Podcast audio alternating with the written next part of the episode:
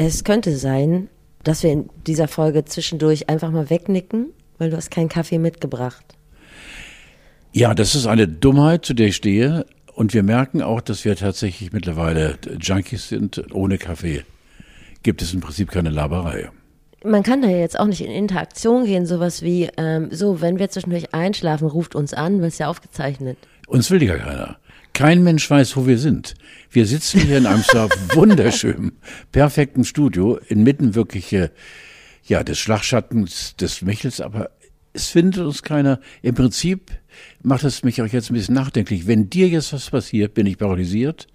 Äh, die Paralysation dauert ungefähr zwei Tage. In der Zeit sterben wir beide. Bisschen leise, ne?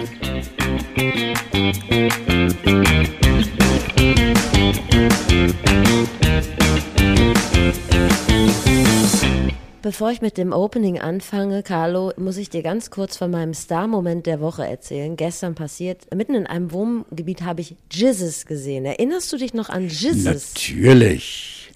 Und zwar äh, fand ich das so befremdlich, weil ähm, er mit vier Gleichgesinnten, sage ich mal, großen, starken Männern in Daunenjacken, gefährlich, mitten in so einem Wohngebiet stand.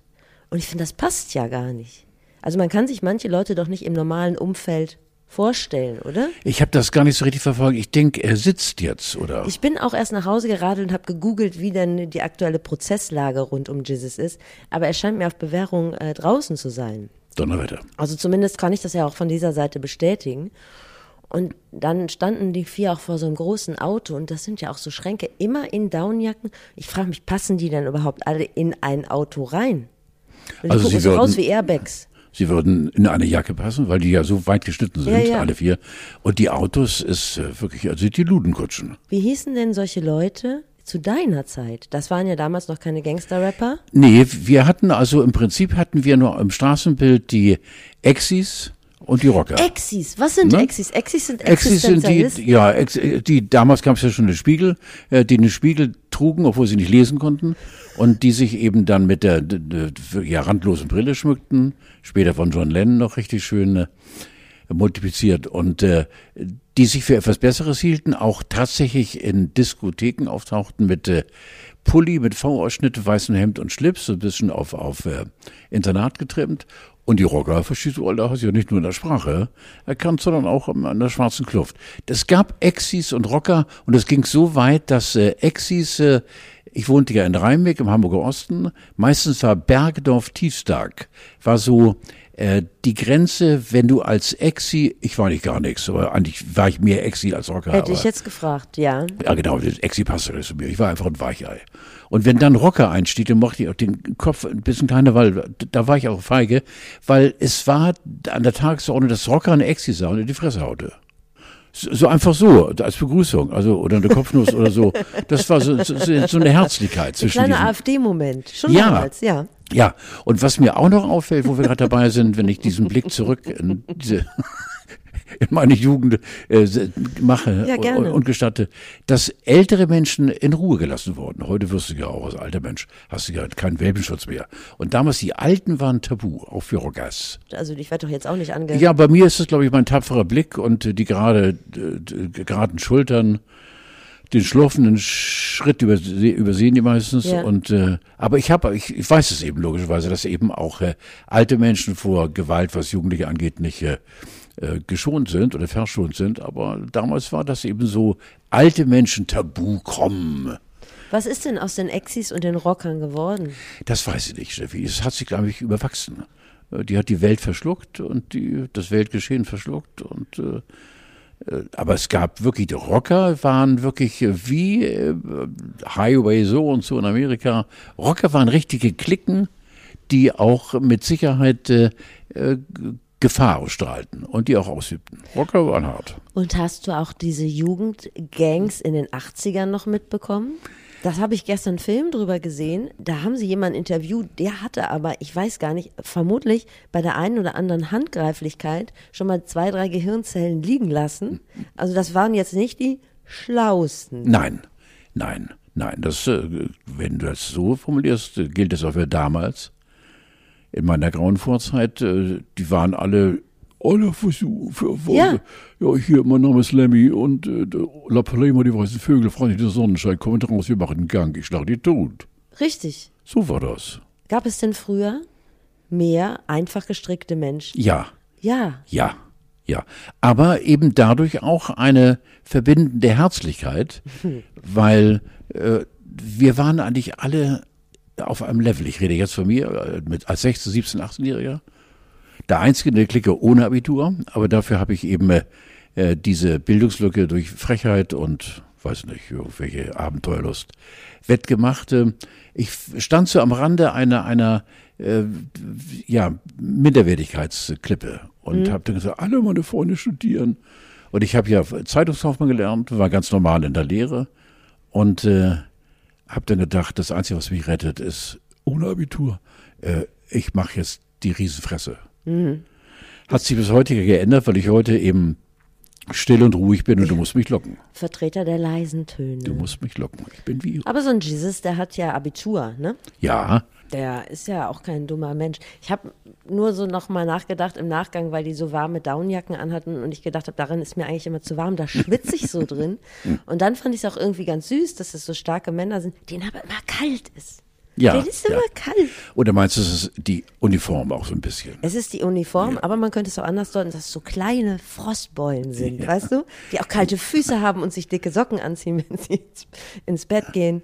Man könnte ja auch sagen, wir planen mal ein neues Projekt, Jonas und die Frostbeulen. So ein Kinder, so ein Kinderprojekt für Gleichgesinnte. Äh, Schön, dass wir kurz über diesen kleinen äh, Blick äh, Zurück. zurück Uns sprechen konnten. Dann fange ich jetzt an. Hey, hier sind Carlo und Steffi. Wir sitzen unterm Tisch und halten uns die Ohren zu, denn das ist das einzig Sinnvolle, was man machen kann. Wir sind's, euer Timeline Cleanser, die kleine Babyschildkröte in diesen bedrückenden Tagen. Timeline Cleanser, auch für dich, habe ich die Woche gelernt. Leute, die sich mit Kriegsberichterstattung zum Beispiel oder mit Umweltberichterstattung beschäftigen und im Moment natürlich in Dauerkrise sind, die posten auch schon mal zwischendurch ein süßes Tier, einfach um den Körper mal einen kleinen Auszeit zu, entschlacken, gönnen ja. und den Ja. Kopf. Deshalb. Ganz kurz, bevor es ans Eingemachte geht, ich habe dir gestern so ein kleines, schönes digitales Geschenk gemacht. Erinnerst Nee, ich meine nicht den, ich meinte Ja, der, der Taschentuchspender. Ah, du erinnerst dich noch dran. Ich natürlich. wusste nicht, ob der steht bei mir, ich habe einen kleinen Strahler angebracht, das heißt nicht ich, sondern ich habe äh, Menschen mobilisiert aus der Nachbarschaft, die diesen Strahler auch genau auf Punkt montieren. Und dieser wirklich Taschentuchgeber äh, glotzt dann an, äh, wenn jetzt Gäste kommen, was selten der Fall ist in diesen Tagen, Wochen, Monaten, Jahren, und dann mein, meine Toilette benutzen dürfen, dann hörst du, oh! Weil sie erschrecken, weil Ja. du drückst auf den Lichtknopf, dann kommt erstmal der Strahler, der sehr, sehr, sehr figurinisch angebracht ist, Ja. auf dieses Monster und danach kommt das Hauptlicht. Wer jetzt nicht darauf vorbereitet ist, dass äh, hinter der Tür zum Klo einfach nur das Klo, Klo lauert, nein, der Spender. Es ist äh, Groß. Für die, für Ganz die, groß. Für die Leute, die erst nach deinem letzten Geburtstag äh, dabei sind, seit nach deinem letzten Geburtstag. Das sind sehr viele Wörter für eine kurze, einfache Aussage, ähm, die noch nicht so lange dabei Das sind. war eben ein Schachtelsatz in der Schachtel. Das ist sehr, sehr schwer, aber ich kann Matrioschka-Satz. Ah, darf Ja. man heute nicht mehr sagen. Ich habe dir zum Geburtstag einen Moai-Taschentuchspender geschenkt. Das sind diese äh, Statuen aus, von, den Oster, von den Osterinseln. Ich glaube, es gibt nur eine von der Osterinsel. Und den gibt es jetzt als Emoji. Wunderbar. Und ich finde, es, Wunderbar, es ja. ist das schönste Geschenk, weil du bist der weltgrößte Emoji-Nutzer, den ich kenne. So, und äh, du bist äh, ein Trendtier, denn du hast es quasi, ich glaube, den Emoji-Machern, die damit ja sehr viel Geld verdienen. Im Prinzip müsstest du im Nachhinein den guten Anwalt nehmen, einen Emoji-Anwalt, der, der wirklich einklagt für dich, denn du warst diejenige, die mit deiner Antenne, was die Welt draußen angeht, hast du den Emoji so in den Mittelpunkt gerückt, dass Ja. jetzt eben Tausende, ja, ich- ich habe den Original oder das Original-Emoji, das, das Emoji, Also du kannst das. der, die das Emoji, das. genau. Und bei mir strahlt es äh, um die Wette mit äh, der Klobrille. Sollte man auf jeden Fall häufiger nutzen, den Moai-Emoji. Ja, sehr schön. Warte mal, wir lassen noch mal den Abschleppwagen vorbeifahren. Ist sowas Spaß, Mann. Bitte nicht, denn auch jetzt stehe ich wieder auf dem Radweg und äh, Im versperre. Prinzip halb in der Berufsschule, die angrenzt. Ja, ja, aber die kennen mich schon. Die finden das ganz locker. Wir, man muss ja sagen, dass wir in der letzten Woche, sagen wir mal, so alt waren wie die Zeitung von gestern, denn als der Podcast erschien, war auf einmal Krieg. Ja. Und jetzt wollte ich doch mal mit dir über Krieg reden, weil du ja eine Sache vielen HörerInnen voraus hast, ist, dass du keinen Krieg mitgemacht hast, du bist im Krieg geboren, aber du hast schon einen größeren ja, Erfahrungswert, was auch Leute damals wahrscheinlich in deinem Umfeld zu berichten wussten. Du bist ja 1944 geboren? 43. 43. Das heißt, genau, als der Krieg aufhörte, warst du anderthalb. Ich habe von Leuten gehört, dass die jetzt so einen richtigen, also von älteren Leuten, dass die nochmal so einen richtigen Angst, ich nenne das mal Angstflashback bekommen haben, als die die Entwicklung in der Ukraine mitbekommen haben. Das waren lange geflügelte Worte. Der Russe kommt. Geht dir das auch so? Nein, äh, ich gehe diese, dieses Kriegsgeschehen in der Ukraine gehe ich, wenn möglich, mit, wenn möglich vorhanden, der Vernunft in mir an. Ähm, ich habe immer in Situationen, wo es aus dem Ruder lief, äh, versucht einfach mir diese Gabe zu aktivieren, die ich habe. Ich kann nichts machen. Ich habe zwei Hände und zwei Füße und einen Kopf, aber ich kann weder noch, ich kann nichts einsetzen. Ich kann eigentlich nur meiner Erschütterung Ausdruck verleihen und ich kann auf eine Demonstration gehen, zusammen mit anderen ehrlichen Menschen. Ich kann spenden, was wir gemacht haben. Äh, nicht an Sachspenden, sondern eben über, über, über Geldspenden. Äh, und sonst äh, teile ich eben das, was Milliarden Menschen auf der Welt jetzt vereint, eben diese Fassungslosigkeit und eine Wut, Steffi, eine unfassbare Wut auf diesen Verbrecher Putin, der, wenn er nicht nach Den Haag geschleppt wird, weiterhin irgendwo am Schwarzen Meer in seiner Milliardenvilla wohnen wird und hat das Schicksal von Millionen Menschen auf dem Gewissen. Wladimir Putin hat kein Gewissen. Äh, ich glaube wirklich, dass es Menschen gibt, das sollte man nicht gar nicht in die Tiefe weiter überlegen, die, die gewissenslos sind. Gewissen heißt doch eben die Grenze zu Anstand und Unanständigkeit und das hat der Mann nicht. Und äh, ah, es ist furchtbar. Äh, weil du gerade von Krieg redest, ich habe keine Kriegangst, das habe ich eben schon beantwortet, aber ich habe eine, eine äh, die, ja, ein, ein, ein Nachbeben seit äh, Kindesbein, seit Säuglingsbein. Ich habe Angst vor Gewitter, und zwar vor dem Donner. Und wenn Gewitter aufzieht, auch heute noch, ähm, dann gehe ich irgendwo in Deckung oder setze mich in den Raum, möglichst ohne Fenster. Und wenn es ganz heftig ist, wir haben ja hier in Norddeutschland keine heftigen Gewitter, aber dann setze ich mir ein Walkman auf. Du wirst nicht mehr wissen, was ein Walkman ist. Natürlich. Die älteren Zuschauer, Zuhörer wissen natürlich noch, was ein Walkman ist. Und da höre ich irgendwie meinen geliebten Neil Diamond und so sehr progressive Musik. und und, äh, und äh, versuche mich abzudenken. Der Donner ist Krieg für mich, komischerweise. Und äh, meine Eltern sind lange, lange tot. Eigentlich meine ganze Familie ist tot, die mir das erklären könnte. Eine ganz alte Tante, die leider auch jetzt schon über zehn Jahre hier verstorben ist, Tante Gammi, Carmen von Kleist, äh, die äh, hat mir erzählt, Junge, das ist äh, die Nachwirkung vom Granatenhagel und von äh, wir sind ja geflüchtet aus dem Leiterwagen und mussten immer dann bei nächtlichen Angriffen der Russen runter in den Schützengraben. Habe ich alles als Erzählung. Aber das Explodieren der, dieser Sprengkörper, das habe ich verinnerlicht. Und das ist jetzt das, was mich auch abhält, Bilder zu sehen. Ich habe genug Bilder gesehen und äh, Bilder, wo ich tatsächlich geweint, ich habe einmal geweint. Und äh, das muss ich nicht mehr haben, weil ich gucke da auch nicht mehr hin. Ich äh, höre im Radio äh, die Berichterstattung bei uns, aber die Bilder dazu erspare ich mir. Wie war das denn damals bei deinen Eltern und in deinem Umfeld und die älteren Leute, die den Krieg ja mitgemacht haben? Wie haben die davon erzählt? Ja, Steffi, da müssten wir jetzt diesen Podcast auf zwei oder drei Stunden verlängern, weil äh, über Krieg zu reden heißt, über mein, meinen Vater zu reden. Mein Vater war Generalleutnant der preußischen Armee, hat den erweiterten Kreis von Stauffenberg angehört. Es gibt auch Literatur über ihn, Opfergang der Generäle, ein sehr, sehr äh, anerkanntes Buch von einem Historiker geschrieben. Äh, da war Papa eben äh, mehrfach äh, an großer Stelle erwähnt. Mein Vater hat äh, dem Kaiser gedient und äh, als Hitler kam, äh, mussten wir 44 äh, eine äh, fast Jahr vor offiziellem Kriegsende aus Pommern dann fliehen, weil Hitler ihn an die Wand stellen wollte. Ich habe keine Bilder von meinen Eltern, weil das zu wehtun würde, aber ich habe sie im Herzen und äh, ein Bild habe ich. Ich glaube, ich habe es sogar schon erzählt mhm. hier in diesem Podcast, ne? Diese Berliner Wachparade, wo Tausende mit dem Hitlergruß und einer steht mit dem Preußengruß mit dem mit der Hand an der Mütze.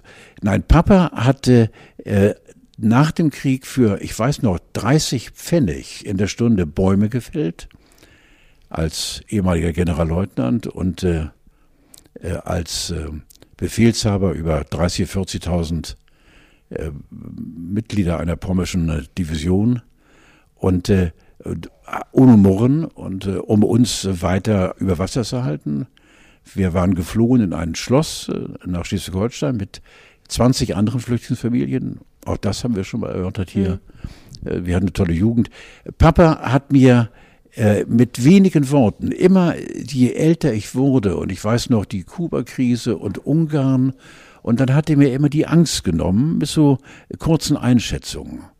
Äh, weil wenn einer über Krieg reden durfte, dann war es mein Vater, der zwei Weltkriege mitgemacht hat. Aber bei mir ist haften geblieben äh, eine unbeantwortete Frage bis heute. Wir halten uns für so intelligente Wesen, was wir aus zweifelsohne sind. Warum Krieg. Mit Waffen und mit Blut, verstehe ich nicht. Es ist für mich, also, es kann ja nicht nur die Besitzergreifung sein und diese verdammte Politik, dass der Putin der NATO vorwirft, dass wir immer weiter grapschen auf Gebiet auf Gebiet und immer mehr Gebiete für Europa uns äh, einverleiben. Das kann es nicht sein. Selbst wenn es das wäre, dann würde es immer noch die Möglichkeit geben, mit Antwort und Gegenantwort und Diplomatie Warum bekriegen sich Menschen über Jahrhunderte und Jahrtausende? Warum nehmen die sich gegenseitig das Leben? Ich, also da ist für mich dann irgendwie auch, jo, das geht nicht. Ich kann da nicht weiterdenken. Äh, irgendwo setzt sich bei mir oder hat sich bei mir der Spruch festgesetzt, nur bin ich historisch nicht äh, so belesen, so bewandert, das Volk gewinnt letztendlich immer. Wir haben uns gerade schon darüber unterhalten, was passieren muss, damit äh, Putin einen Atomkrieg auslöst. US-Geheimdienste waren jetzt davor oder haben auch irgendwie erzählt, dass, dass Putin, der als ein sehr beherrschter Mann gilt, jetzt sogar im privaten Umfeld, aggressiv ist und äh, unberechenbar. Und äh, wenn wir eins gelernt haben, dann ist es, hör gut zu, was US-amerikanische Geheimdienste sagen. Wie war das noch? Also Putin hat einen Code, äh, drei Menschen. Dann der sollen. Verteidigungsminister hat einen Code. Und dessen Vertreter, genau. Und dessen Vertreter hat einen Code. Und die müssen alle zu dritt ja, wobei Code ich, zusammen. Wobei ich behaupte, dass der Stellvertreter von Putin und dessen Stellvertreter Speichellecker sind bei ihrem Präsidenten. Und ich glaube, dass äh, Putin sich kaputt lacht. Ich glaube, das ist, nur sind die auch räumlich getrennt, aber da gibt es ein Telefonat oder keine Ahnung. Und Putin sagt, ich drücke jetzt mal drauf. Ja, ich gehe schwer davon aus, dass sie auch. Und dann sagen die, jawohl, Herr Präsident, Bums. Puh, ist meiner Meinung. Ich glaube nicht, dass das äh, jetzt äh, ein wirklich ein Dreiergestirn entscheiden kann. Obwohl alle wissen, du hast es gleich zu Anfang gesagt, auch Putin wird sterben, logischerweise beim Atomkrieg. Ja, ich weiß nicht, ob er Suizid-Fan ist. Äh. Ich glaube, das ist aber so, dass diese ähm, Waffen noch nicht in Stellung gebracht worden sind. Also ich glaube, das würde man sehen. Ja, ich glaube, dass, äh, wie heißt diese, diese äh, Formulierung, die jetzt in den letzten Tagen uns immer wieder neue Gänsehaut beschert, dass die ähm, äh, nicht die Atommacht äh, mobilisiert ist, sondern das. Ach so, ich weiß schon, was du ja, meinst. Du weißt, du ich habe es dir aufgeschrieben, weil ich war diese Woche einen Tag deine. Ja, immer. Begleitende, begleitende. Meine begleitende Redakteurin. Ja, genau. Hast mir übrigens so geile Manuskripte geschrieben. Ich, ich, ich mache das ja gerne, äh, weil ich, äh, ich sonst einer bin, der fremde Texte ablehnt, aber du hast mir da aufs So haben wir uns übrigens kennengelernt, Steffi. Ja. Weißt du das noch? Ja. Weil ich dir was ja, weil ich habe dich gehört, oh, ist doch schon lange her, und kannte dich nicht. Von der Stimme her habe ich gesagt, das ist so komisch und so geil. Und so lernten wir uns kennen. Guck mal, jetzt sind wir ganz kurz weg von diesem verdammten, beschissenen Krieg und lachen uns tot über so eine Sache. Wie man sich dann kennenlernt und sich mag und weiterarbeitet. Ja. Und du kannst bei der Gelegenheit gleich meiner Trauer Ausdruck verleihen. Wir werden jetzt die nächsten zwei, dreimal, glaube ich, ausfallen oder Zweimal so. müssen wir ausfallen ja, lassen. Ja. Ein Jammer, weil du diesen Beratervertrag angenommen hast bei dieser Schweizer Uhrenfabrik. Nee, ich gehe morgen von zum Schönheitschirurgen und so, ja genau. lass da einiges ummontieren. Und musst auch selbst äh, eben operieren. Das finde ich also toll. Du hast uns versprochen, dass du eben bei, bei der Selbstoperationstechnik eben auch ein Handy hältst mit deinem dritten Arm. ja, Und mit den beiden anderen Armen Hand an dich legst. Und das finde ich toll. Wir freuen uns darauf. ich gehe tatsächlich morgen früh zu einem Schönheitschirurgen aus beruflichen Gründen, der sich tatsächlich selber im Spiegel Botox spritzt, Unfassbar. wenn man es kann. Ja. Ich wollte noch einmal kurz zurück. Also dieser ganze Vorgang, wenn dann alle drei den Code eingegeben haben, dauert 20 Minuten. Ich wollte jetzt noch einen Gag machen, den lasse ich aber einfach sein. Sag mal, Kannst- doch, mach ja. den Gag doch. Aber das, äh, den kannst du vielleicht nicht nachvollziehen, weil du nie im Internet unterwegs bist. Wenn drei Leute einen Code eingeben und dann zum Schluss hakt es aber daran, weil sie ähm, auf einem Schaubild alle Bilder mit Ampeln anklicken müssen. Das kannst du aber nicht verstehen, weil du nie Doch. im Internet bist. Weil das, gerade deshalb, weil ich es nicht verstehen könnte, könnte ich nie einen Krieg auslösen. Das macht richtig Spaß, wenn man einen Gag erklärt. Ja, finde ich auch schön. Was ist eigentlich mit Schröder? Ja. Ich schließe mich der Frage Paul Ronsheimers an. Was hat Putin gegen Schröder in der Hand, dass er sich so gesellschaftlich demontiert? Also ich sage ganz schlicht und ergreifend äh, mit einem kleinen Hieb auf die wirklich älteste und äh, honorigste Arbeiterpartei, die wir haben in Deutschland und Europa, die Sozialdemokraten. Da hat ein Sozi die Hand so aufgemacht und man hat ihn so mit Kohle zugeschissen, dass er sagt, darauf würde ich nicht verzichten. Onkel Gerhard wird weiterhin Hunderttausende kriegen und sagen, leck mich am Arsch. Und wird vielleicht durch eine windige Formulierung äh, auch mit, mit der Netrebko, der, der, Sängerin, die natürlich nicht in ihrer Absage äh, formuliert hat, dass sie weiterhin eng bei Putin ist, sondern hat, hat das auf die allgemeine Weltlage. Ich glaube, dass Schröder auch so einer ist, der eine Frage, der hat ja alle Politiker können ja abfedern und können ja nicht mit Ja und Nein schwarz-weiß antworten, sondern der wird ein Konglomerat aus unfassbaren, unverständlichen Worten äh, an den Fragesteller geben, aber Herr Bundeskanzler, er darf ja immer noch Bundeskanzler angeredet werden. Ja, dann würde also, so, und dann macht er weiter das Händchen auf. Aber Das er macht ein, ein, sich somit Sch- zu. äh, ein Lump für mich. Schröder ist ein Lump.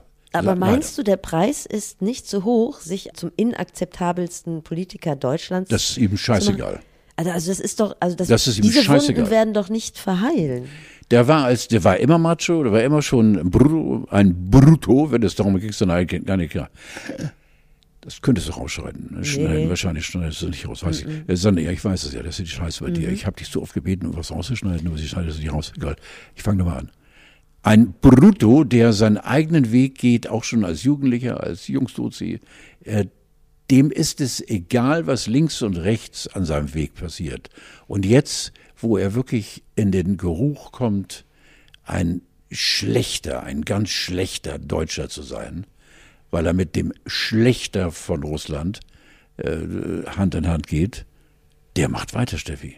Ich bin ganz sicher, dass wie soll denn die Konsequenz aussehen? Er könnte sich jetzt, okay, per Medien könnte er sich frei sagen und sagen, jetzt ist Schluss. Nee, er kann, er kann einfach seine, seine Aufsichtsrattätigkeiten bei diesen beiden Gasunternehmen. und vielleicht sogar Geld zurückzahlen, aber sowas geht natürlich nicht. Auf und das einzige, ach, du hast völlig recht, das einzige eben seine, seine Aufsichtsrats äh, ähm, Dinge da aufkündigen und sagen ab sofort nicht mehr.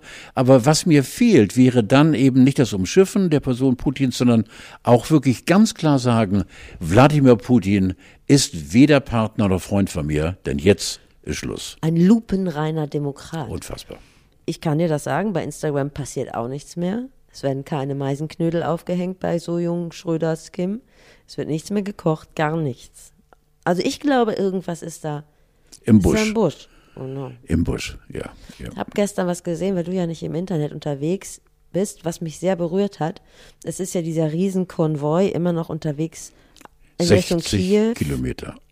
Also dafür, dass du gar nichts mitbekommst, bekommst du aber eine Menge mit. Natürlich. Und es gab ein Video, wo sich Zivilisten, Zivilistinnen, also Ukrainerinnen und Ukrainer, Vor, Wieso- die, vor die Panzer gestellt haben. Hast du das auch gesehen? Ja, ja. Hast du doch gesehen. Von Ja, dem Konvoi. Also, und das ist ja so Wahnsinn, weil die sehen ja aus, und ich glaube, dass das natürlich auch die Bilder sind, die uns besonders berühren, wie wir. Die haben da ihre Jack Wolfskin-Jacke an und, weißt du, ihre Nike-Turnschuhe und die sehen aus, als würden sie gerade zur Arbeit gehen. Und stellen und sich stellen vor das sich Rohr eines Panthers. Panzers, ja. Ja, das ist Mut. Das ist äh, Verzweiflung, das ist Mut und das ist eigentlich, also man kann wirklich nur sagen, Donnerwetter nochmal. Wir haben wirklich, wirklich überlegt, für, nicht für die berühmte Sekunde, wenn es tatsächlich dazu kommt, wir sollen ja hier in Hamburg, sollen wir in der Lage sein und auch äh, es tun wollen, 3000 Flüchtlinge aufzunehmen. Und ähm, wenn die wirklich größere Stadt hier in Deutschland, nämlich Quickborn, äh, irgendwann auch vielleicht Flüchtlinge aufnimmt, dann haben wir tatsächlich schon mal so überlegt, äh, wie das wäre. Das meine ich jetzt ganz im Ernst. Ich bin ja völlig abgeschnitten durch das Sutterang unten, wo ich wohne, mit dem Schlafzimmer, mit dem Strahler und dem Taschentuchspender. Und äh, da könnten zwei, drei Leute ohne weiteres leben. Äh, die müssten dann zum Essen nach oben kommen und so. So weit ist man schon, weil dieser Krieg äh, macht einen deshalb so verzweifelt, weil er so schnell kam und so Millionen getroffen hat und dann eben die Trans, der Transport von diesen so erschütternden Bildern mit diesen Kindern, die sich an die Mutter klammern und wo der Vater weinend Abschied nimmt, weil ihm irgendwie einer eine Waffe in die Hand drückt und sagt, du musst jetzt an die Front. Das ist alles so furchtbar. Also ich kann mir durchaus vorstellen, wenn es dazu kommen sollte, dann bin ich dabei, hundertprozentig zwei Menschen, ja drei ist vielleicht, zwei aufnehmen. Wir sind aufnahmebereit, so. Ja, und ich freue mich dann in dem Fall, dass ich mit einem Taschentuchspender zu einer Wohnlichkeit bei ähm, ja. Ja, wirklich. Also das Mittelpunkt mittlerweile ist es soweit, wenn Leute uns lange nicht mehr besucht haben, werden sie runtergeführt. Weißt du, und äh, ich, ich muss dir was zeigen, ach, eure neuen Katzen, na, die kommen später. Und, ne, das ist so Big Spender. Und dann stehen die vor diesem, vor dieser Maske, die eigentlich nur Grauen ausdrückt. Und du denkst an Voodoo. So die Nein, Geister und, vertreiben. Ja, natürlich, ja, genau. Ich sehe ja Voodoo. Voodoo-mäßig und so. Auch äh, im Profil ist es ja wirklich so, also dagegen ist Klaus Kinski ja immer Mr. Burnt gewesen. unfassbar. Um nochmal auf diese Menschen zurückzukommen, die sich da vor diese LKW mit bewaffneten Russen davor gestellt haben. Würdest du dich für dein Vaterland vor so einen Unimog stellen? Feigheit. Ich würde es nicht machen, nein. Ich habe kein, keine Angst vom Sterben, aber nicht so. Nein. Das würde ich nicht machen, nein. Äh, ich glaube auch nicht, dass ich diese tiefe Überzeugung in mir tragen würde, äh, Schmerzen aufzunehmen für mein Vaterland. Bei der Formulierung mein Vaterland äh, bin ich irgendwie schon so ein bisschen unruhig mir selbst. Ja, wir haben einen ganz anderen Bezug zu. Wir haben einen ganz anderen Bezug, ja. darauf will ich aber gar nicht zu sprechen kommen. Aber mich für Deutschland, für Schwarz-Rot-Gold zu opfern und mein Leben abzugeben, nein, das müsste mehr personifiziert werden. Für die Familie. Für die Familie zum Beispiel. Da wäre ich, da wäre ich, glaube ich, zu, zu allem bereit. Allem heißt eben auch das Leben abgeben.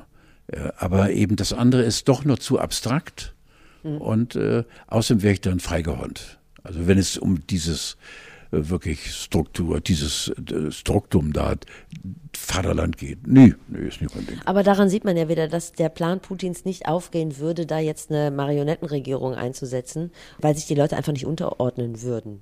Du merkst, ne, ich glaube, wir sind nicht der Einzige, weltweit die Podcasts in diesen Tagen, wir reden seit Anbeginn über Krieg. Ja, aber du bist ja ähm, derjenige, der tatsächlich ein bisschen mehr dazu beizutragen hat, ja, weil du einfach einen längeren Erfahrungsschatz hast. Also normalerweise sind Podcaster ja, weiß ich nicht, Mitte 20 was nicht heißt, dass es nicht sehr viele Podcasts gibt, wo sehr schlaue Menschen miteinander sprechen.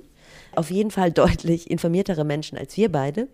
Aber dieses Fund, und das finde ich bei dir schon sehr interessant, dass du ja auch vor allen Dingen auch den Kalten Krieg noch miterlebt hast, wo ja auch mitten in Deutschland ja. eine Grenze zwischen Warschauer Pakt und NATO äh, vorhanden war und eigentlich die Gefahr mitten unter uns war. Die Lunte hat schon angefangen zu glühen, ja, genau. Ja, ja. Und so ist es ja, glaube ich, auch immer gewesen, dass das relativ schnell gegangen wäre und dass wir ja mittendrin gewesen wären. Hat man das eigentlich damals so gespürt? Ja. Ja, ja, ja. ja. Äh, ich überlege jetzt gerade auch die Suez-Krise. Mhm. die war natürlich, also ist wie heute gewesen, Steffi, nur dass es eben nicht zum Ausbruch gekommen ist. Mhm. Aber äh, da war eben das Spannungsfeld viel größer. Äh, das ist ja, was Putin äh, anrichtet, ist ja ein Blitzkrieg gewesen. Er, mit, dachte er. Mit Mutmaßungen, ja genau, mit Mutmaßungen im Vorfeld, wo alle westlichen Politiker äh, wirklich so von verarscht worden sind von ihm. Dieser Sau, kann man ruhig mal sagen, diesen, obwohl das, Entschuldige, aber das ist so, ich habe gerade wie so einen, so einen Ekel vor diesem gewissenlosen Monster. Aber das war damals eben anders. Äh, Suez oder Ungarn oder auch eben mit, äh, wegen das Volk wird gewinnen, die DDR mit ihrer unfassbaren Stärke, später Wiedervereinigung. Äh, dieses ist ganz anders, weil es ist ein offener Krieg mit Millionen Toten in Europa und das ist, glaube ich, das erste Mal, dass man so etwas erlebt und einfach fassungslos ist. Ich wollte gerade was Schlaues sagen, aber ich habe es jetzt vergessen. Sag die Uhrzeit. die Uhrzeit und es ist 8.39 Uhr. Guten Morgen. Ja, ja jetzt drei Hits wunderbar. am Stück. Ja. Wie ist das denn mit Vergnügen? Ich empfinde das immer so, dass im Moment schnell die Empörungskeule geschwungen wird, sobald man den Pfad der Weltpolitik, der kritischen Weltpolitik, so wie wir ihn gerade beschritten haben, verlässt.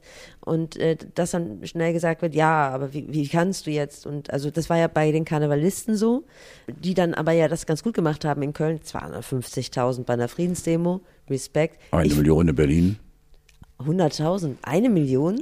Nee, 100.000, ja. Wollte ich gerade sagen, da nee, ist aber eine Null dazu gemogelt. War das nicht doch eine Million? Nee, ich glaube nicht. Also 100.000 ist ja heute schon eigentlich normal, weil groß Dreimal Null ist Null ist ja. Null und wir waren in der Kaigasse. Ja, da kommt. Es ist egal. Äh, gut, ich weiß, wie der Kölner das da macht. Der geht danach noch in die Kneipe und das finde ich ja auch voll. Also für mich ist das vollkommen in Ordnung. Wie ist das denn für dich? Was ist für dich erlaubt im Moment und wo willst du Abstand von nehmen und sagen, das ist mir jetzt zu witzig? Ich zitiere sehr gerne einen meiner Lieblingskollegen, den großartigen Stefan Heller. Wir haben uns jetzt äh, gerade vor kurzem unterhalten meine, auch von Stefan, von vielen anderen, die im, im leichten Unterhaltungsgewerbe arbeiten beim Radio. Ich finde, wir sollten von unserer Fröhlichkeit, wenn überhaupt, nur einen Hauch zurücknehmen. Und da ja. musst du schon Profi sein, um diesen Hauch zu spüren.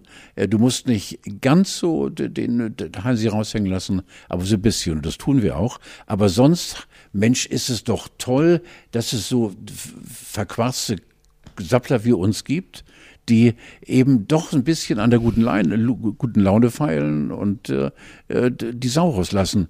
Äh, wenn wir jetzt alle pastoral werden würden und würden alle nur noch mit dem Kloß im Hals da sitzen und furchtbar nachten, ich glaube, dass die Welt, äh, Leute wie uns, äh, das ist nur was ganz, ist still. Ich stelle mich jetzt auf ein Schild, aber ganz oben, dass die Leute, die Welt, oh Steffi, die Welt braucht mich. Das wollte ich sagen. Jetzt ist es raus. Die Welt braucht mich, weil ich als Unterhaltungsbeknackter die Fröhlichkeit bewahrt habe. Ich glaube, das ist ganz wichtig. Äh, wirklich. Also unser Job jetzt als Hey äh, ist ganz wichtig.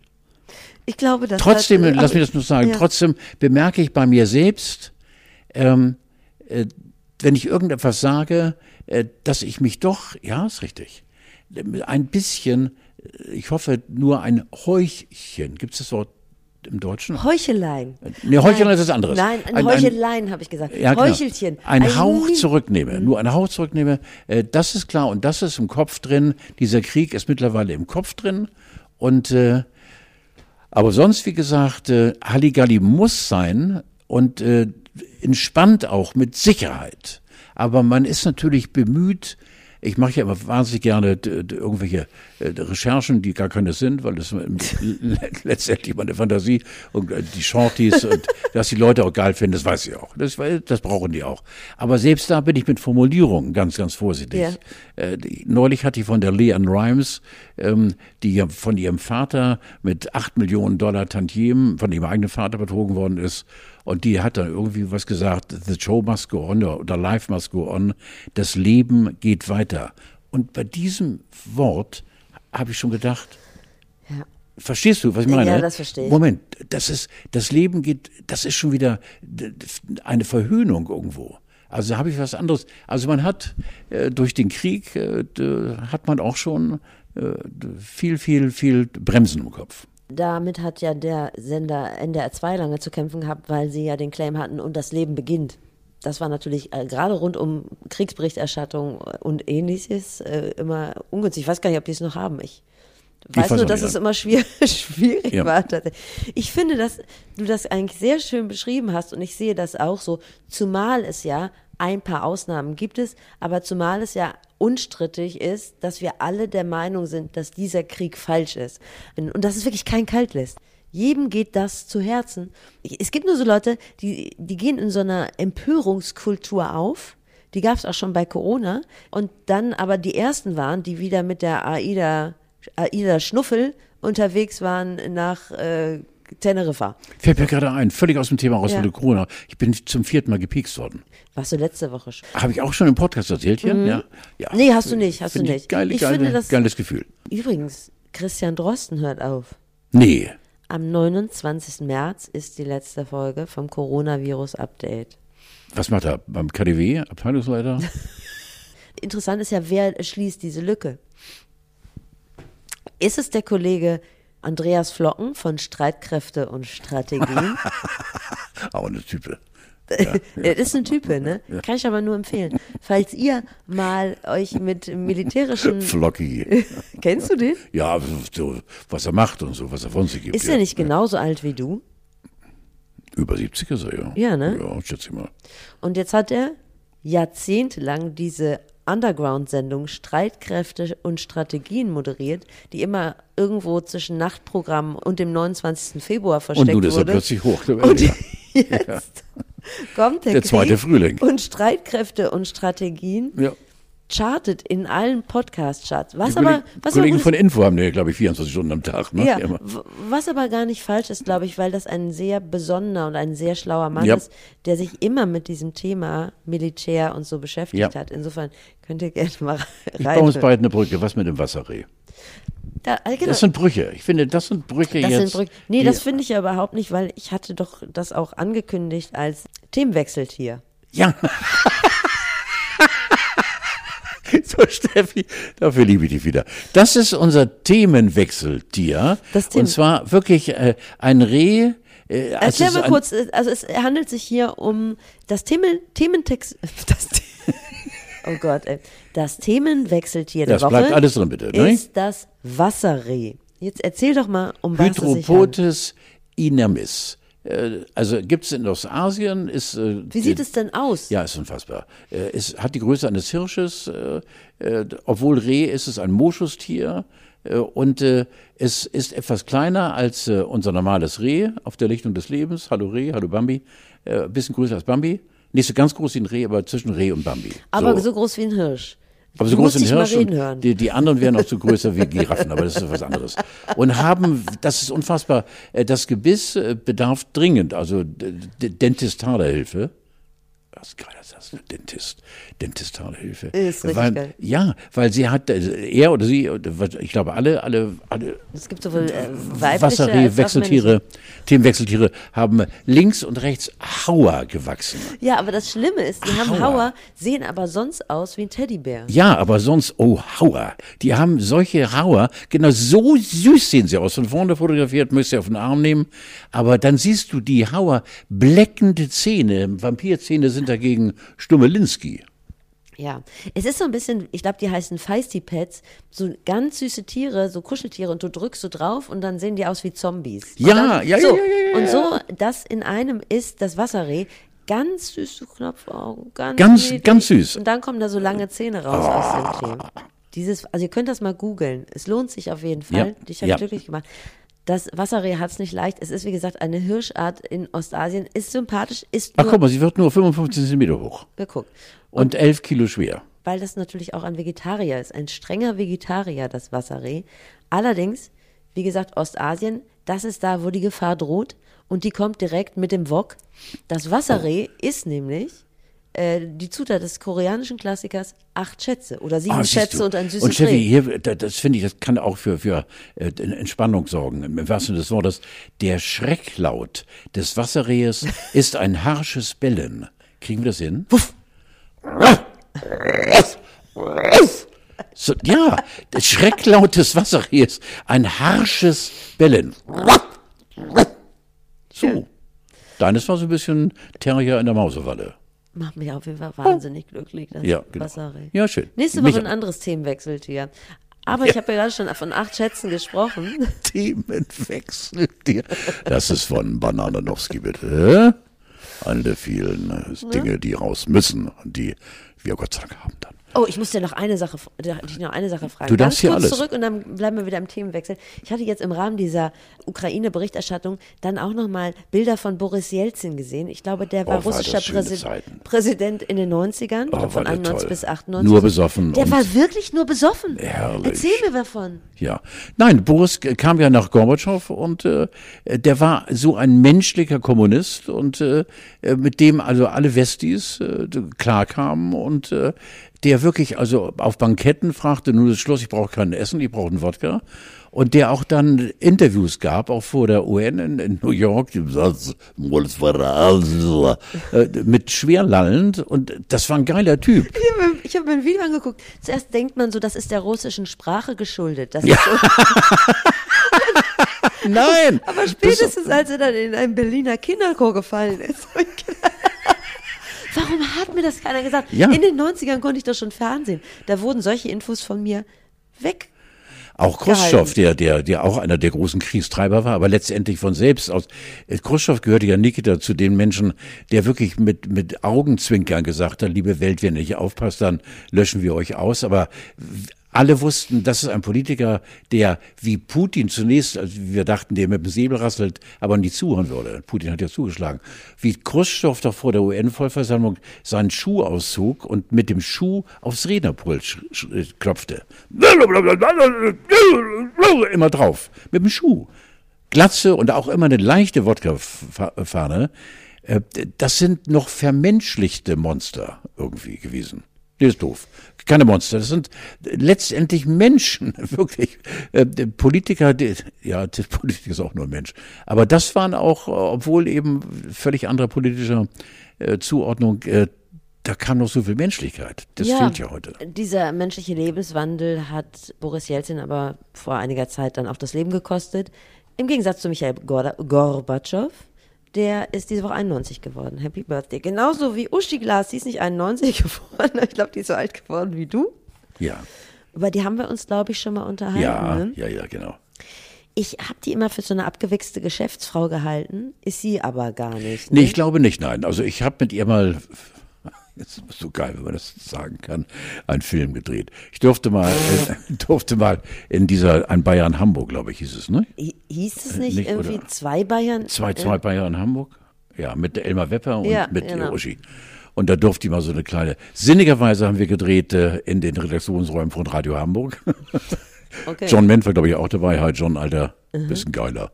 Und ähm, äh, ich habe sie in Erinnerung, äh, unendlich nett und nahbar und frei von Allüren. Und äh, ich kann mir vorstellen, dass sie also die anzuscheißen, wenn es um Geschäfte geht, könnte eng werden. Richtig, also wie gesagt, habe ich auch gedacht, aber die hat so eine super Idee gehabt. Und zwar äh, hat die so eine Aktion, die heißt Brotzeit. Ja, Da kennst du das? dieses Frühstücksding da. Ne? Wo Senioren für Kinder, die kein Butterbrot mit zur Schule nehmen, Butterbrote schmiert. Ich Genau. Ja, finde ganz das toll. richtig Ganz schlau. toll, ja, ja, ganz toll. Finde ich richtig gut. Hat sie nicht diesen, diesen, äh, äh, ist das Uschi, der, wo der Sohn so aus der Reihe getanzt Ja, ist? Ben Tewak. Oh, Alter. Also auch da Schweres Geschütz mit Ben. kommt ja. viel Menschlichkeit durch. Donnerwetter nochmal, ja. Dieses Brotzeitding, das hatte ich, und das ist jetzt kein Scherz, hatte ich tatsächlich auch schon mal mir überlegt, eher so, dass äh, Frauen, wahrscheinlich sind es überwiegend Frauen, die im Rentenalter sind, dass die so Strickaufträge annehmen. Ja, Also, dass schön, du ja. sagst irgendwie so, ich möchte den Pullover gestrickt haben, die stricken dir das und du zahlst dafür Geld. Wie findest du den Namen auf den Strick gehen? Es ist ja auch für Geld. Du machst Komm, was für Geld, für von dir. Auftragsarbeit. Ja, ja, nicht hallo. Ja? Das ist Banana, ja klar. Ja, genau. Übers Brot schmieren, falls jemand hier, der diesen Podcast nur hat, äh, einen Streicher braucht. Also ich bin da immer schon verstrichen. Ich würde da, ich würde sofort mitmachen. Okay, cool. Obwohl, ich glaube, ich würde dann vor Hunger fast verkalben da. Weil du die Brote Ja, schmierst, morgens um aber du bist schon wieder auf Diät. Ne? Ja, nee, aber trotzdem, ja, ich bin ja für Brot mit, mit, Butter Aber drauf. du brauchst doch jetzt gar kein Beachbody. Warum? Weil du willst doch nicht in Urlaub fahren. Doch, ich will, ich habe ja immer, äh, immer das, das Wort gepredigt, ohne Ende. Ja. Also mein zweiter Vorname ist Wankelmut. Ähm, ich bin äh, immer mit Riesenfresse, du musst auf deine Figur achten, je älter du wirst. Und das habe ich jetzt, es ist wirklich, Steffi, die fünf Corona-Kilo, die kriege ich nicht runter. Und jetzt sattel ich aber auf die fünf noch drauf. Ah, und das ärgert mich. Und deswegen mache ich ja wieder, weil da bin ich Radikalinski. Ich frühstücke wie ein Mörder und dann heute Abend mit Weintrauben und Mandarinen vor die Glotze. Ist 77 die magische Grenze, wo man die Kilos nicht mehr runterkriegt? Sag ich jetzt mal so. Ist, ich weiß es nicht, aber ich nehme an, so ab Ü70 äh, könnte es schwerer werden. Ja, ja. Ich fahre ja, wie gesagt, morgen zu dem Schönheits Schönheitschirurgen. Soll ich da mal nachfragen? Weil Ja, der kann auch was absaugen. Ist es mehr Unterbauch oder wo, wo sitzt Nein, es es denn? ist Send, ist nur Bauch. Ja, Bauch, aber ist ja, ja, das genau. gefährliche Fett. Bauch, ja, weiß ich ja genau, ja, ja. Man kann es auch so machen, die Fettzellen werden ausgeschwemmt sozusagen, dass man die im Ganzen absaugen kann und wenn man die im Ganzen lässt, kann man die auch woanders wieder dran machen. Oh, also als, als Bizeps zum Beispiel. Es bleibt ja schon Fett, aber wenn du jetzt sagst, ich hätte gerne mal einen schönen Hintern oder Oh. kräftige Waden, Also wenn würde ich gerne äh, jetzt im, im Sommer würde ich gerne also würde ich gerne äh, die Oberarme ein bisschen buckiger werden lassen. ja, aber das wäre auch nur Fett, Fett, das ja, wäre ja, ja, nur genau. Winkefleisch. Ja, nur ja, so dickere scheiße. Lippen oder so. Das weniger, aber es wabbelt ja auch genau. Und da würde es äh, du würdest es als Fettspende freigeben. ja ja genau Fettspende von Caro. Ja, warum nicht? Ich habe auf meiner Lieblingsseite schlager.de noch ein Interview mit Uschi Glas gelesen und da hat sie über Roy Black erzählt. Und da muss ich dir sagen, gab es für mich eine erste große Überraschung, dass er gar nicht Roy Black hieß. Er hieß Gerd Höllerich. Richtig. Ja. Du wusstest das natürlich. Ja, klar. Und hast mich hier über Jahre, die wir schon zusammensitzen, im Unklaren gelassen. Ich habe ein Schloss am Wörthersee geguckt. Aber viele haben doch, haben doch ähm, ähm, Decknamen. Vorgestern übrigens bei uns auf dem roten Sofa, grandios, Roland Kaiser. Wie heißt der denn richtig? Äh, Roland Kaiser. Ach so, ja. Wie kommst du jetzt da? Ja, weil es eben auch Menschen gibt, die, glaube ich, äh, dann ihren Geburtsnamen auch durchschleppen konnten. Genau. Hast du Roy Black mal getroffen? Ja, oft. War er ein trauriger Mensch? So Oft, hat ihn ja, Uschi war, nämlich Uschi er, er war ein beschrieben. trauriger Mensch, ja. Er hatte immer Depressionen und äh, er wollte ja eigentlich Rock'n'Roll singen, aber dann ist er durch eben äh, die Schlagerwelt eben in die Richtung gequetscht worden, die er dann auch vertreten hat über Jahrzehnte, nicht doch lange Jahre. Und ich habe ihn erlebt in einem dramatischen Augenblick. Ähm, er hatte eine Herzoperation, er war auf Droge. Der war doch erst 48, als er gestorben ist. Ja, hatte ja. er schon vorher eine Herz. Ja, ja, ja, ja, genau. Und ähm, das kam alles durch seinen Lebenswandel eben, hat auch kein Glas stehen lassen. Roy war ein harter, wirklich ein ganz harter, ähm, äh, was eben die irdischen Freuden angeht. Und äh, wir hatten eine, eine Mucke in der Fischauktionshalle. Und äh, er hatte einen ganz tollen Garderobenwagen. Und ich moderierte, war der bunte Strauß beliebter Melodien auf der Bühne. Und äh, er hat mir seinen Wohnwagen mit angeboten, Alter, komm, wir kannten uns durch eben wieder mal die Schaubude und andere gemeinsame Veranstaltungen. Und dann werde ich es nie vergessen, nie vergessen, dass er sich umzog. Er sah ja immer unfassbar geil aus der Bengel, meistens Smoking. Und er hat äh, das Unterhemd hochge hoch, gezo hochgezogen und da hast du die Narbe gesehen auf der Brust von einer Herz-OP. Und da hat er sich eine, eine Zigarre angezündet auf Lunge und einen großen Wodka getrunken gesagt, ich gebe Gas, verstehst du das? Und das war, das war für mich, äh, habe ich lange, jetzt wo du sagst, äh, das war für mich ein Zeichen. Ich hatte nie die Nähe, dass er mit mir über äh, Lebenshunger oder Trauer geredet hätte. Aber dieses, er war schon leicht angesoffen, aber er konnte eben auf der Bühne auch mit einem leichten Glimmer umgehen. Aber das war für mich so eine Entscheidung, einem älteren Kollegen zu zeigen, ich war gar nicht immer älter als die anderen, äh, äh, mir tatsächlich zu zeigen, du, ich gebe mal Gas. Ne? Und über die Richtung müssen wir nicht reden. Ja, ich mochte ihn sehr gerne. War er lebensmüde? Das weiß ich nicht. Oder war, hat er einfach nichts zu verlieren? Ich glaube einfach, dass er vielleicht äh, aus ärztlicher äh, Hinzuziehung, äh, die ihm wohl auf Bitten gesagt haben, lieber Höllerich, lange ist nicht mehr und so, dass er einfach gesagt hat, ich verkürze das Ganze mal. Ich weiß es nicht. Also er war ein anständiger, toller und als Künstler war er eben zweifelsohne. Ja, guck mal, und wenn Uschi Glas mit dem so viel abgehangen hat, Ich dann wird die einmal, einmal besucht er am Wörthersee, Oh. wo er seine großen Filme gedreht hat und da durfte ich dann auf Kosten der Firma da eine Woche ähm, oh, das darfst du gar nicht erzählen, aber es ist so lange her. Das war Anfang der 70er Jahre, Mitte der 70er Jahre zum Wörthersee und äh, in ein Grand Hotel und mit einer tollen Suite. Und dann habe ich dann sechs oder sieben Tage die Dreharbeiten äh, begleitet und einen tollen Bericht bei NDR 2 abgesetzt. Einen? Ja, oder zwei. Weißt du, das da, waren die goldenen Zeiten. Da, ja, das da war doch eine gewisse Verquickung zwischen Amüsement und Beruf. Also damals hat man noch für seine Gebühren und, was bekommen. Ja. Also du. du. Und ich hatte überhaupt kein schlechtes Gewissen. Jetzt Jahre später, wo sich eben die, der Horizont doch ein bisschen verlagert hat, denkt man drüber nach, Alter, das war nicht so anständig. Aber es passiert, ja. Du darfst ja aussuchen, entweder unterhalten wir uns über Handwerker nochmal zum Abschluss oder über Liebeskummer? Ich würde sagen Liebeskummer. Okay. Weil auch Handwerker können ja Liebeskummer haben. Dann haben wir beide Themen. Richtig. Ja, ich weiß, das ist jetzt wieder ein bisschen. Und ich komme mit meiner Liebe zum Handwerk, komme ich einfach an einem, ja. in einer der nächsten Sendungen nochmal auf dich zu. Sehr schön. Mein Bad wird renoviert, du wirst von mir hören. Mhm. Ich hatte eine Liebeskummer-Dekade, würde ich sagen, durchgehend. Mein Leben war im Prinzip ein The Smiths Song durchgehend, Mhm. liegt aber wahrscheinlich auch an mir. Ich habe einfach mal aufs falsche Pferd gesetzt. Und es ist ja auch so, wenn man einmal in de, diesem sich aufgeben und diesem traurig sein, wenn man da einmal drin ist, wenn man sich einmal abgehängt fühlt, ist das ja auch ganz schön. Ich war immer traurig so. Und dann hatte ich einmal richtig doll Liebeskummer, aber das hat nicht lange gedauert und dann gab es auch ein Happy End. Und bei dir? Ja, ich hatte einen, einen äh, wirklich extrem Liebeskummer. Ich war ein Spätpubertierer. Ich war Wann fängt das an? a- 18. Okay, ja. Mit 18 bin ich in der Küche eines Freundes, Kuddel Heinrich, gerade an Krebs gestorben, alter Falter. In seiner Küche bin ich von äh, äh, der Tochter eines Pastors, äh, manuell erstmal befriedigt worden.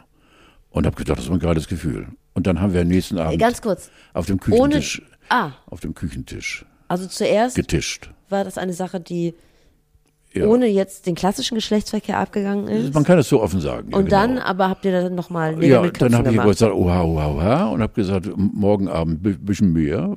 Ja, ja, sie gesagt. Und dann äh, blieben wir auf dem Küchentisch.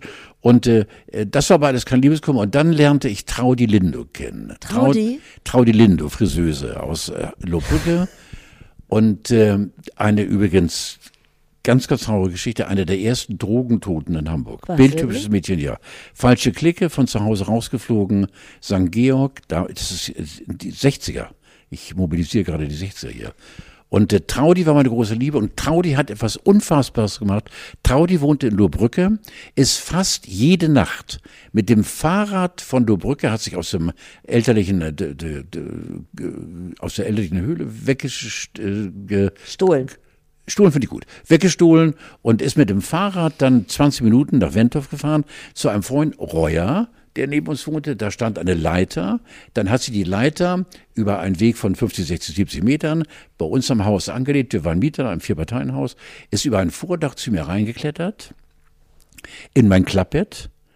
Dann wurde eben äh, sich äh, d- gemenschelt und zwei oder dreimal guckte mein Vater rein, der wie ich immer nachts oft pinkeln musste und äh, hörte wahrscheinlich irgendwelche Geräusche und hat die Tür aufgemacht und dann lag sie unter meiner Decke und ich habe dann also Augen auch zugemacht und dachte, ich habe nie Angst gehabt, nie Gott, ich habe nur Respekt gehabt vor meinem Papa, aber nie Angst. Und ähm, äh, dann ist sie wegen, gegen morgen wieder zurückgeradelt. Bildhübsches Mädchen. Und die hat mir solche Hörner aufgesetzt. Sie hatte neben mir noch, glaube ich, bestimmt mindestens drei Beschäler.